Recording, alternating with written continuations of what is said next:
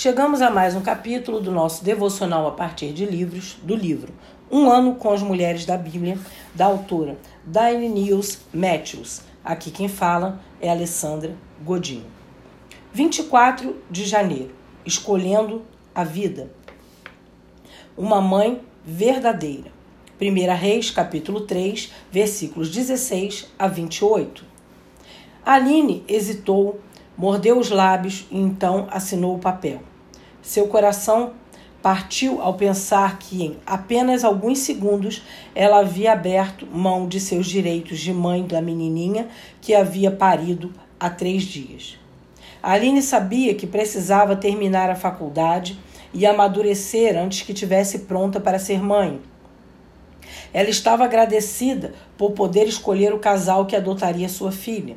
Sabia que os Fosters já amavam a bebê e lhe dariam a vida que Aline não poderia prover. Mas enquanto seus pais a levavam para casa, Aline sofria ao lembrar-se de segurar aquele pacotinho quente pela última vez.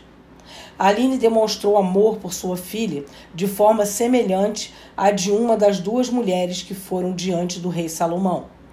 Quando ambas as mulheres reivindicaram o mesmo bebê, o rei ordenou que a criança fosse cortada ao meio com uma espada para que as mulheres pudessem compartilhá-la.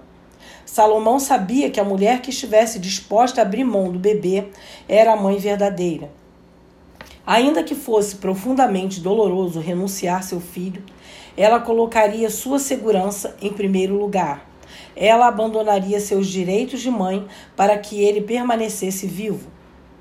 Meninas e moças que abrem mão de seus bebês para adoção são algumas das mães mais devotadas e corajosas que existem. Nossa sociedade oferece a mulheres que passam por uma gravidez inesperada uma saída supostamente fácil por meio do aborto.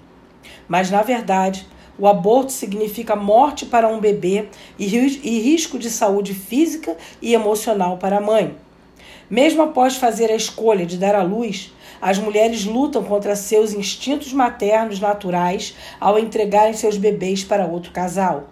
Não importa o quão bom seja o lar que o casal adotivo possa prover, jovens como Aline já concederam a seus filhos um precioso dom que ninguém lhes poderia ter dado o dom da vida. Escolhe, pois, a vida para que vivas tu e a tua descendência. Deuteronômio capítulo 30, versículo 19. Pai, em nome de Jesus, se tiver aqui uma jovem mulher que está em dúvida, porque está vivendo diante da situação de uma gravidez inesperada, que ela possa, com a tua ajuda, com o teu auxílio, escolher a vida. Que o Senhor possa dar um caminho, uma direção, que o Senhor possa ser o consolador e que acima de tudo o Senhor seja com ela, em nome de Jesus. Amém, amém e graças a Deus.